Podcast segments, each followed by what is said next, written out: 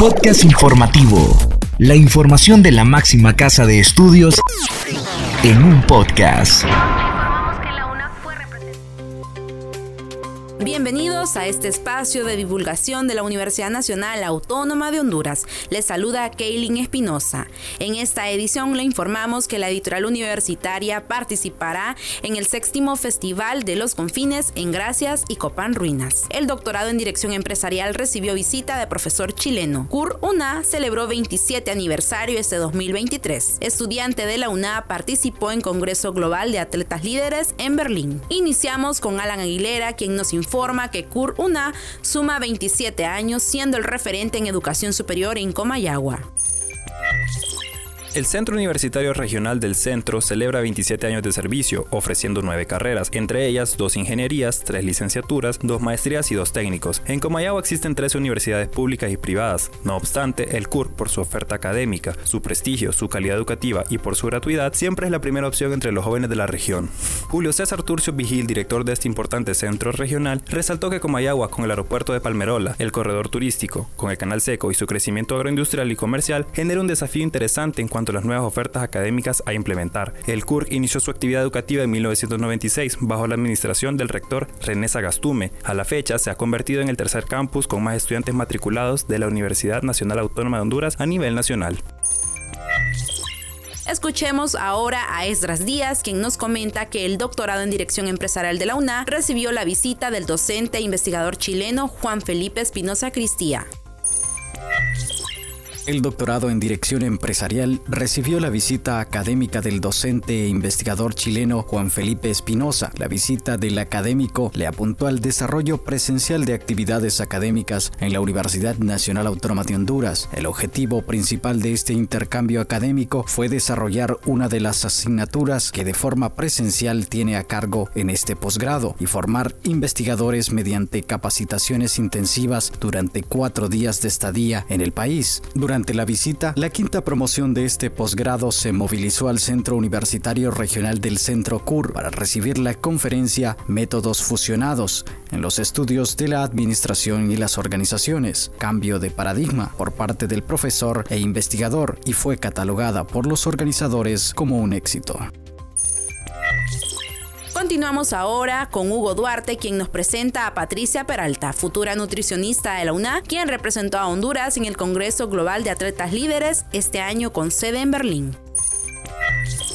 Patricia Peralta, futura nutricionista de la Universidad Nacional Autónoma de Honduras, tuvo el honor de representar a Honduras en el Congreso Global de Atletas Líderes en Berlín 2023. Este evento, que reunió a participantes de todo el mundo, se centró en compartir sobre la cultura de cada país y abordar temas de derechos humanos e inclusión. Como atleta de Olimpiadas Especiales, Patricia participó en diversas sesiones del Congreso, donde desarrolló sus habilidades de liderazgo y adquisición adquirió nuevas ideas para promover la inclusión en su comunidad y entorno laboral. El objetivo principal del Congreso fue impulsar acciones concretas para fomentar la inclusión social a través del deporte en todas las escuelas, comunidades y naciones. Durante el Congreso Global de Atletas en Berlín, se abordaron estrategias y temas relacionados con el papel de los atletas como defensores de la inclusión de personas con discapacidad. Uno de los momentos más destacados de el evento fue la firma de declaración de Berlín en la que Patricia Peralta y los demás atletas se comprometieron a trabajar en favor de la inclusión. El Congreso fue un llamado a los gobiernos y a la comunidad global para comprometerse en acciones concretas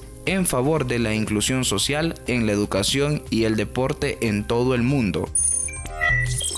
Ahora escuchamos a Cristian Acosta, quien nos detalla que la editorial universitaria se prepara para participar en la sexta edición del Festival de los Confines en Gracias y Copan Ruinas, que se desarrollará del 26 al 30 de julio.